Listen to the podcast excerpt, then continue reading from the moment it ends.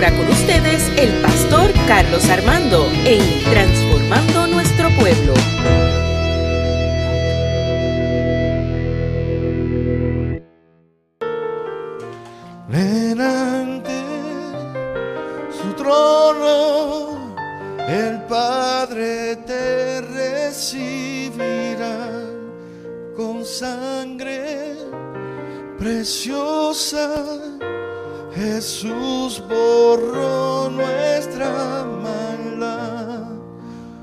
Gracias Señor por tu presencia, gracias por tu amor infinito. Paseate de manera especial en cada vida en esta hora, Señor. Aquí está aquí presente. Que los que están aquí, Señor, sean impactados por tu Espíritu Santo, Señor, en esta hora. Que tú quites toda distracción en este momento, Señor. Y que nos centremos en lo que tú tienes para con nosotros en esta mañana, Señor.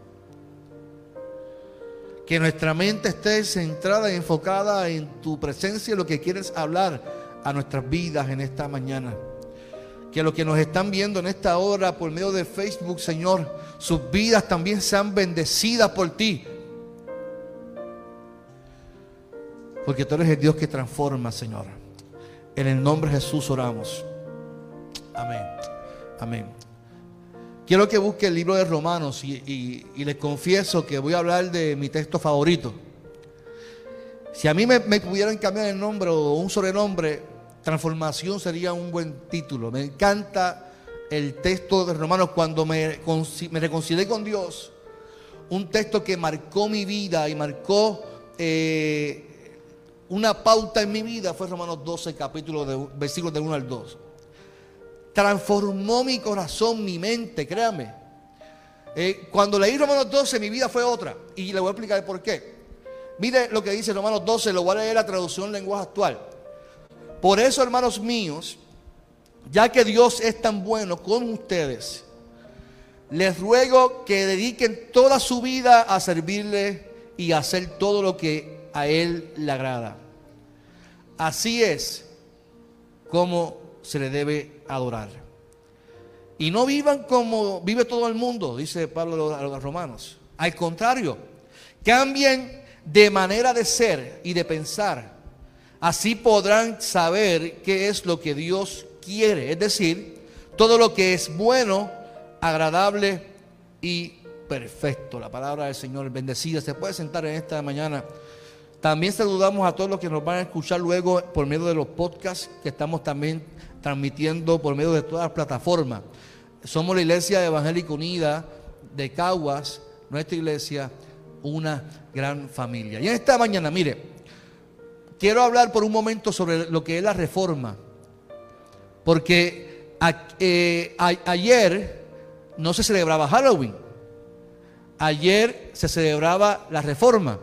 Y yo, y yo les invito en esta hora que los que estamos aquí, no vea el culto por Facebook, si está aquí, véalo aquí personalmente y centremos en lo que nos estamos haciendo aquí. Mire, mire lo que dice, ayer se celebraba, mucha gente celebró Halloween, pero la iglesia protestante, ¿qué celebraba? La reforma protestante. Ayer celebrábamos la reforma y el movimiento de la reforma protestante es una parte de la historia cristiana que se centra en lo que Martín Lutero hizo. Fue el origen de una, de una serie de cambios necesarios para, la reforma de la Iglesia Católica. Porque Martín Lutero, y fíjate que la, reforma viene de un conocimiento, de una, de una transformación del conocimiento, la transformación de, de una mente. Así que este movimiento se originó en el siglo XV, instigado por la necesidad de mejorar la iglesia cristiana. Comenzó exactamente en el 1517, cuando Martín Lutero publicó sus famosas tesis.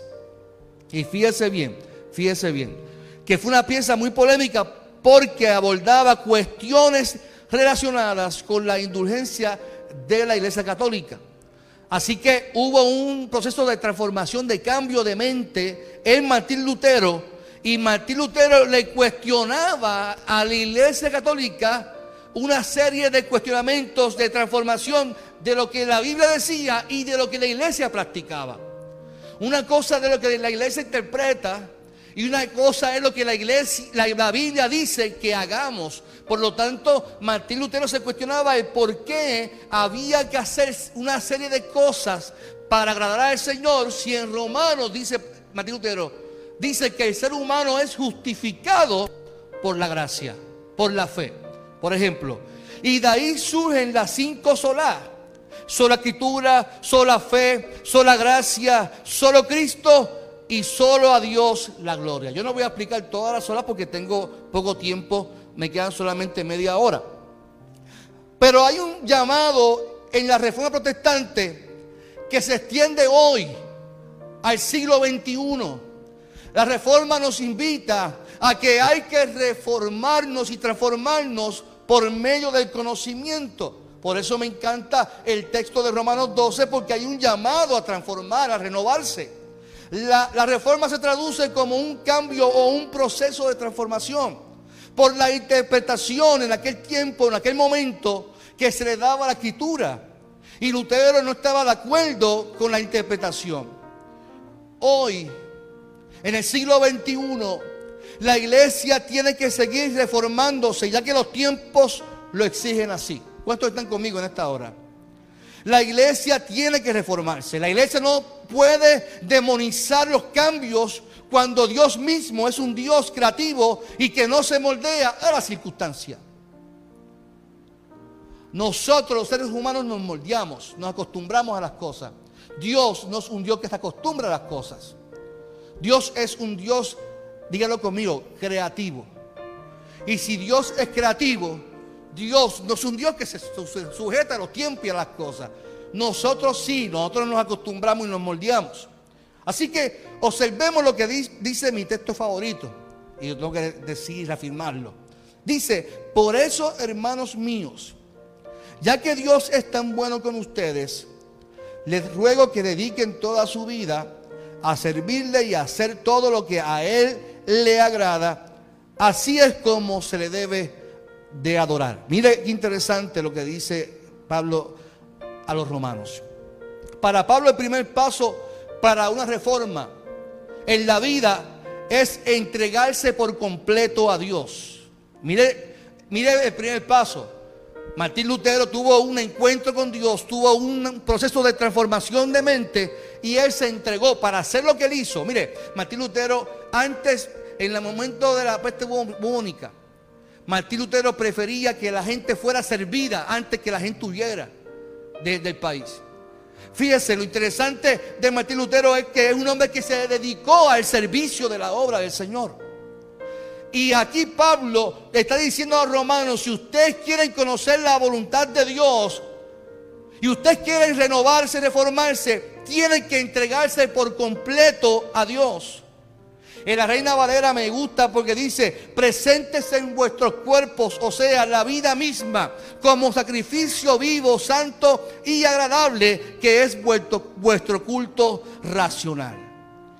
Algo que yo he aprendido en la vida, y es que la adoración, y en, cuanto a la adoración en el proceso de mi vida como joven, y es que así termina la traducción lenguaje actual, dice, así es como debe de ser nuestra adoración y es que la, adoración no es un momento místico o un momento de, éxtasis, como se muestra en los videos y la gente. La gente hoy en día lo que busca en el oculto es caer en un éxtasis y olvidarse de su realidad de vida.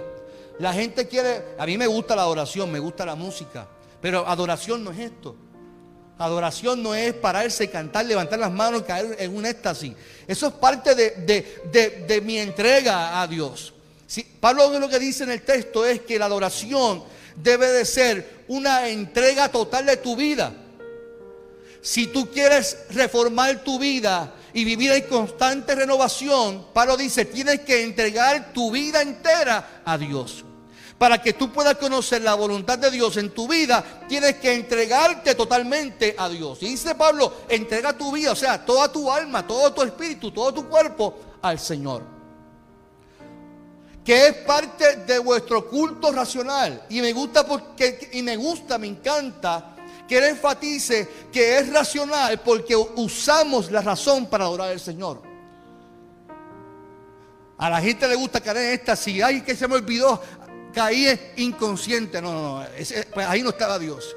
Si tú caíste inconsciente en un momento de sí, ahí no estaba Dios. Porque Dios está cuando tú usas la razón. Lo estoy adorando porque eres bueno. Lo adoro porque grande es su misericordia. Lo adoro porque me libró. Lo adoro porque murió por mí. Lo adoro porque Él es todo para mi vida. Ahí está Dios. Cuando lo hacemos porque Él hay un propósito en la adoración y yo utilizo la razón para adorarle. ¿Cuánto dicen amén por eso? Así que el primer llamado es dedicarnos al Señor por completo. Yo le digo la verdad, no, hay, no sentirás mejor satisfacción en tu vida cuando tú te dediques por completo al Señor. Cuando te dediques por completo. No hay, no hay mejor satisfacción que adorar a Dios utilizando la razón y entregándote completo. Él es el llamado del texto. Y a, entréguense por completo al Señor. Podemos dar tumbos en la vida intentando ser feliz en lo que hacemos, pero no es hasta que nos dediquemos al servicio que podemos encontrar una reformación en nuestra vida, una transformación y podemos encontrar la voluntad de Dios, que dice el texto que es buena, agradable y perfecta. Muchas personas en la vida andan buscando conocer la voluntad de Dios y quiero darte un la que creo que te puede ayudar a los que todavía no han definido cuál es la voluntad de Dios en su vida. La reforma protestante surgió, pero no surgió de la nada. Surgió por un cambio de mente en Martín Lutero. Martín Lutero había creído todo lo que la Iglesia Católica había profesado por tantos años, hasta que en él hubo un cambio de qué? De mente. Cuando en ti ocurre primero un cambio, no actitud, fíjese, porque por años la iglesia ha querido cambiar la gente.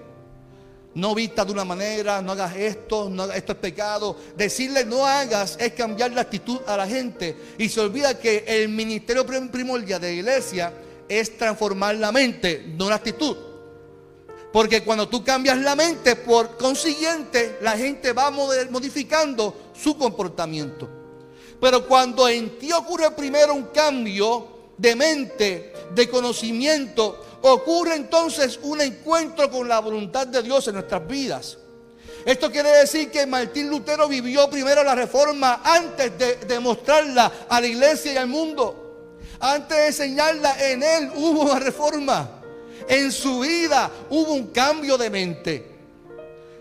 Por lo tanto, el ruego de Pablo a los romanos es, el siguiente. No vivan ya como vive todo el mundo. Mire qué interesante. Ya aquí hay un principio importante. En la Reina Valera dice, no os conforméis a este mundo, a este siglo. Y una de las cosas que arruina, que daña y no permite descubrir la voluntad de Dios es quedarnos en lo que nos gusta. Para a la gente le gusta moldearse a lo que ya estamos acostumbrados. Y eso es un error en la vida del ser humano, en la vida familiar, en la vida de la iglesia. Quedarse en lo mismo es un problema. Daña, arruina la voluntad de Dios. Según Pablo, no lo digo yo, eso lo dice el texto. Me explico. Muchas iglesias históricas se moldearon a lo que vivieron en sus inicios. Y cuando digo la iglesia histórica me refiero a la iglesia evangélica unida, a muchas iglesias históricas, porque no es esta nada más. Muchas iglesias históricas se moldearon a lo que vivieron en sus inicios. Hay iglesias nuestras que todavía se niegan a cambiar lo que por naturaleza misma se está cambiando. Que hasta beneficio se, nos da en, transformar y renovar la iglesia.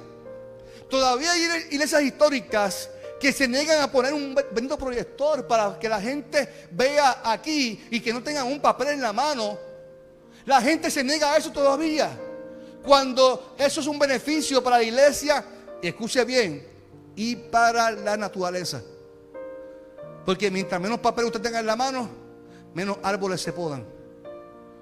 Ah, no, pero pastor, que yo quiero tener un papel ahí para, para, leer. Pero, si se está poniendo ahí. Digo, eso no es aquí, porque aquí tenemos ya televisores. Estoy hablando de la iglesia histórica en sí. Yo me refiero a la iglesia, no, no, no, no, no, no se sienta, eh, bueno, usted me entiende, aludido. No se sienta aludido si usted no es así. La realidad es que las iglesias somos llamadas a predicar lo que profesamos. Decimos que somos reformados y que somos protestantes, pero nos negamos a los cambios que la vida misma y el tiempo nos invita a hacer. Usted sabe lo que Pablo le estaba diciendo a los romanos. No se acostumbres. Costumbre viene de rutina. Rutina viene de tradición. Jesús atacó la tradición, la rutina, la costumbre. Me explico. Usted vive la vida con una costumbre, que es lo que usted hace todo el tiempo. Usted se levanta por la mañana, se le va la boca, ya eso es parte de un, de un patrón de vida. Usted se va a trabajar todos los lunes, llega a la misma hora, come la comida, se sienta, habla con su esposa, se acuesta a dormir, se levanta por la mañana el martes y miércoles y lleva todo una qué? Una rutina de vida, un patrón de vida. Y usted dice, ya yo estoy tan acostumbrado a hacer lo mismo que ya ni me, ni me pica ni me arde. Y entonces no nos damos cuenta que nuestras esposas, nuestras parejas, nuestros esposos quieren un cambio en la, en la familia, pero como estamos tan acostumbrados, no, pues vamos a quedarnos así. En trabajo social eso se llama el asesino silencioso. Va matando, va matando, va matando, va quitando el, el- el placer, va quitando el deseo, va quitando algo que surgió en un momento dado que se casaron aquí, se miraron con brillo. Te amo, mi amor, te amo, papi, te amo, mami, esta noche. Sí, pero cuando, cuando pasa la rutina, ya no hay ese brillo, ese te amo, papi, ese, ese mami, te amo. Porque permitimos que nuestra vida se vaya moldeando y acostumbrando hasta que nos dicen, ya no te amo, ya no te deseo, quiero divorciarme. Y tú dices, pero ¿qué pasó si llevamos tanto tiempo juntos? Es que estoy harta, estoy harto de lo mismo en, en casa. Estoy harta de que no, no viajemos, estoy harta de que no salgamos, estoy harta de que no hagamos nada. Siempre es lo mismo en casa. Hay gente que aguanta y soportan. Y hasta se van a cuartos, a cuartos aparte. Para no decir que, que estamos desbaratados familiarmente. Pero no es lo que Dios quiere en nuestra familia, ni mucho menos en la iglesia. Cuando hablamos de la iglesia, el texto dice, no te acostumbres, no permitas que la tradición dañe tu relación con Dios. No, lo, no lo, que dices por correcto en un momento dado en tu vida va a ser beneficioso toda tu vida, porque el mundo va evolucionando y Dios es un Dios creativo que permite que el mundo evolucione, igual que la iglesia también tiene que evolucionar. Mira lo que dice Jesús acerca de la tradición. Y eso no lo dice. Si usted quiere achacármelo a mí, pues moleste conmigo, pero es lo que dice el texto, no lo digo yo. Lo dice Mateo capítulo 15, cuando a Jesús se le cuestiona algo por los fariseos. Y entonces acercaron a Jesús ciertos escribas y fariseos de Jerusalén diciendo, ¿por qué tus discípulos quebrantan la tradición de los ancianos? Fíjese, mira la preocupación de los fariseos quebranten la tradición de los ancianos. Ay, Dios mío, el, quebrantar una tradición de los ancianos es algo que es pecado. Y miren lo que dice Jesús. Respondiendo Jesús les dijo, ¿por qué también ustedes quebrantáis el mandamiento de Dios por vuestra tradición? Ay, Dios mío. Fíjense, fíjense, lo interesante del texto. Ustedes viven una tradición, según ellos, la correcta ante Dios, que es la de los ancianos, la que Moisés dio, según la interpretación de Moisés y la revelación, que esto es lo correcto y eso no se puede romper. Sin embargo, Dios mismo en el cuerpo de Jesús le está diciendo, es que eso fue lo que ustedes escucharon. Y lo que Dios da nunca puede permitir injusticia nunca puede permitir algo que vaya en contra de lo que el mismo Dios nos llama a dar, que es amor. Y la ley que ustedes profesan va en contra de lo que mismo Dios quiere para ustedes como pueblo. Jesús está diciendo que esa misma tradición les estaba alejando de Dios. Cuestiones, iglesia. Cuestiones, hermano, que nos ve por Facebook. Cuestiónese por qué las iglesias históricas hay tanta pérdida de membresía, jóvenes, adultos, jóvenes, niños. ¿Por qué una iglesia que se moldea a su tradición, a su costumbre, a su rutina, por más que, que sea, intentemos ser efectivos, nunca vamos a ser efectivos porque nuestra realidad de vida va 500 años mil luz antes de lo que estamos viendo hoy en día? Hablamos de reforma, ¿cierto? Hablamos de reforma y eso es lo que dice el texto. Nosotros nos moldeamos y nos moldeamos y esto es, pastor, vamos a hacer un cambio. No, porque eso no se puede hacer, porque es que históricamente nuestra dominación, eso no es aquí, estoy hablando de otras iglesias, no la nuestra. Y, y, fíjese nuestras iglesias, la iglesia histórica, cómo han perdido tanta membresía. Porque la gente, a pesar de que la palabra no sea tan profunda, lo que están buscando es hacer una necesidad contemporánea en el momento histórico. Y nosotros que, tenemos una profundidad teológica, porque nos capacitamos en el seminario y nos preparamos, pero como no nos, no nos atrevemos a darnos un paso a la realidad de vida, mire, mire, mire, todo lo que el COVID ha traído hoy en día, esto de Zoom, de Facebook, esto no es de ahora. Julio, ¿usted, ¿tú sabes desde cuándo yo transmito los cultos en, en Facebook? Desde el 2007. En el 2007 yo transmitía los cultos en live stream. no sé si alguien sabe de lo que era live stream. Live stream era un sistema donde se transmitía y lo veían miles de personas en Estados Unidos, en Boston, en Orlando. Nos veían en Fajardo. mundialmente nos veían. Live stream. Y la iglesia del gozo. Desde, el 2007 yo transmitía en live stream. Esto de reuniones online, de Zoom, de Hangout, eso no da ahora. Eso usted lo sabe ahora. Pero uh, Zoom, su surgimiento fue en el 2011. ¿Sabías eso? Desde el 2011 tú puedes reunirte en tu casa con otra persona sin necesidad de estar aquí reunidos y, tener un diálogo con la persona personalmente. O sea que las iglesias hace años pudieron renovar su su forma, su protocolo de hacer las cosas, pero no nos dimos cuenta que el mundo estaba cambiando y la iglesia siguió con los mismos protocolos y con las mismas liturgias y con las mismas cosas. Sin embargo decimos que somos reformados. Mira qué, historia. Decimos que somos protestantes y creemos en la reforma. Mira, hermano, la reforma es un llamado a lo que el libro de Romanos nos invita constantemente. No se moldeen, no permita que la rutina, no permita que la tradición quite el gozo, quite la pasión, quite el deseo de adorar a Dios y de renovar tu vida para que conozcas la voluntad de Dios en tu vida que es buena, agradable y es perfecta. Cuando alguien llega a la oficina y me dice, pastor, es que el deseo no lo tengo como antes con mi pareja. Es que no siento esa, esa cosquillita, la mariposa que sentía antes. Créeme que el asesino silencioso llegó a tu familia. Hoy la iglesia ha tenido que dar un paso que de hace tiempo tenés que dar. Y digo la iglesia, vuelvo y repito, en general, la iglesia, la iglesia, la iglesia mundial ha tenido que dar un paso que hace tiempo teníamos que dar. Reuniones virtuales, cultos online. En, mire, eso tiene que hacerse hace tiempo, porque no porque el COVID nos invitó a hacerlo, es porque hay una necesidad. Hay una necesidad.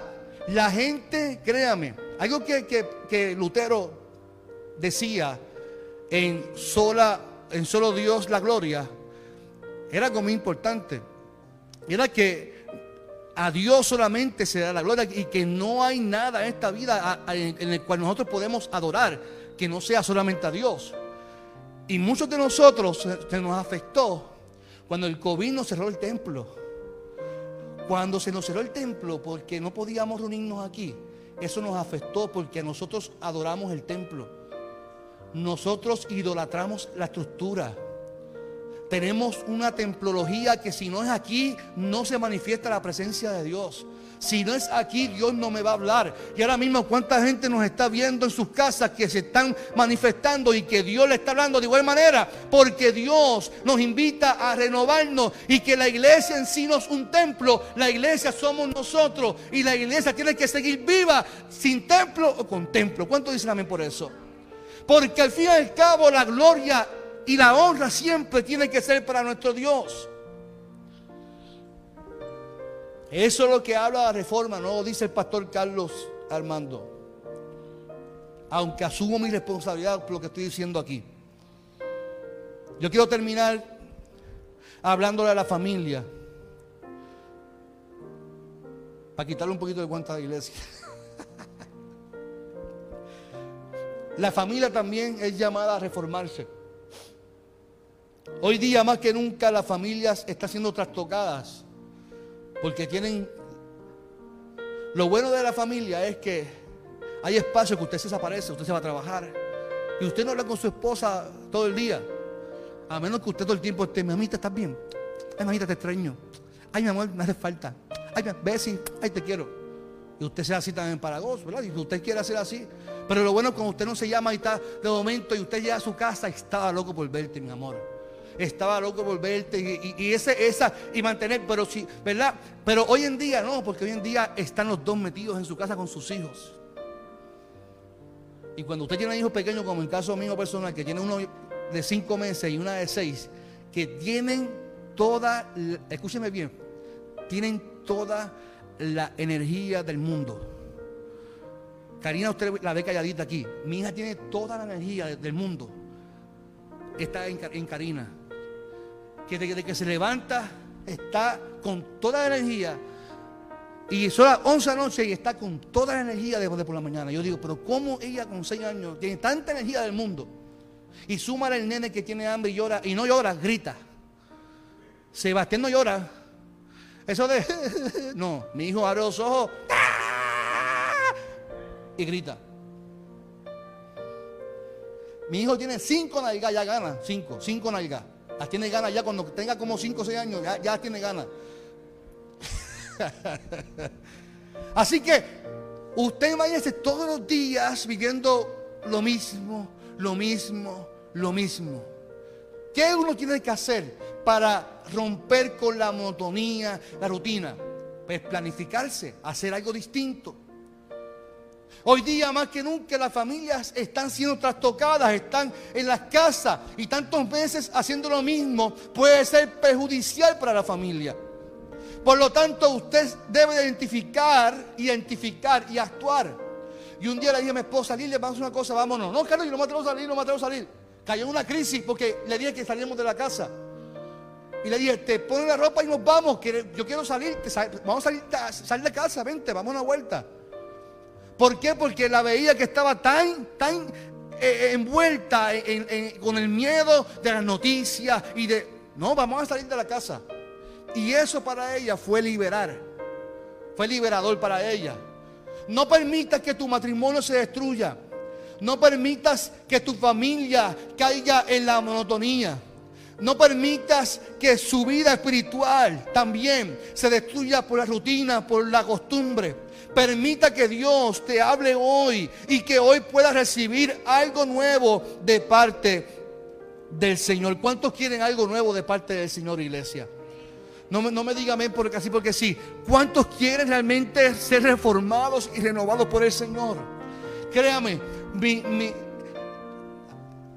me encanta el texto de Romanos 12 porque me invita constantemente. Yo lo puedo leer el año que viene y me va a decir, Carlos, lo que tú comenzaste como pastor, hiciste algo nuevo, ya se convirtió en tradición y te separa de mí. Lo que en un momento fue de bendición, ya te está alejando de mí porque lo haces por costumbre.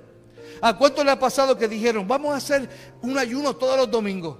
Y todos los domingos vamos a hacer un ayuno. ¿Sabes qué se convirtió en qué?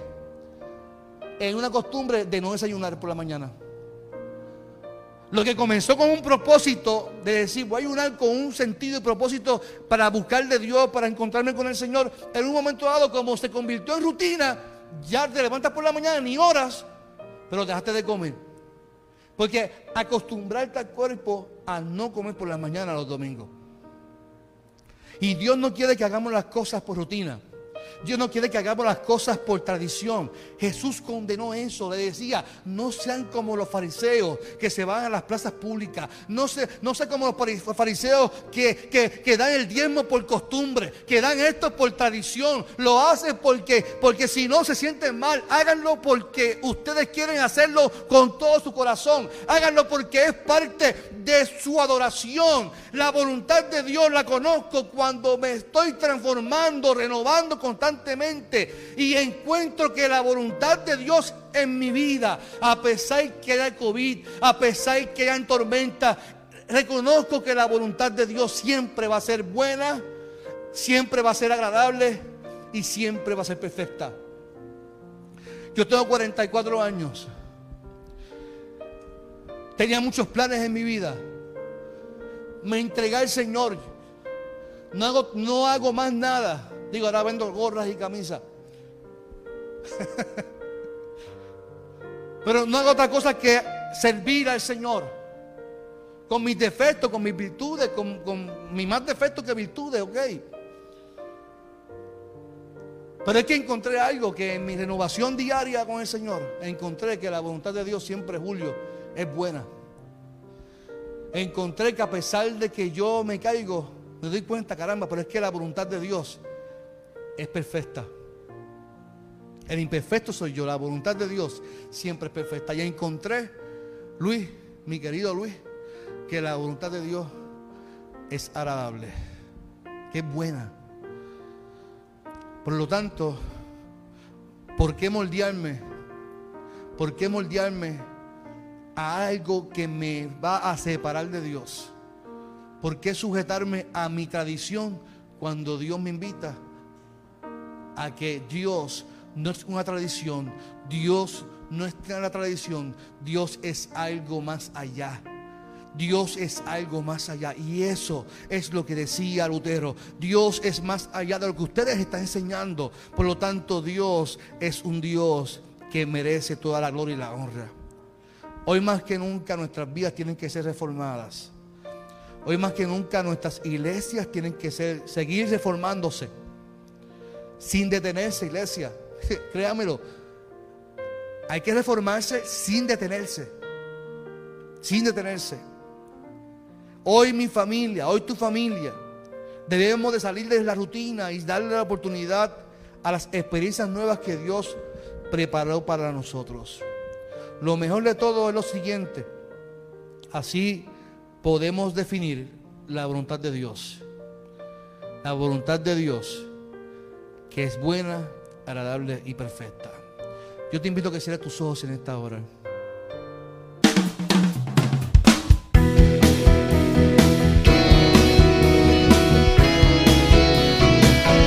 Esto fue Transformando Nuestro Pueblo con el pastor Carlos Armando.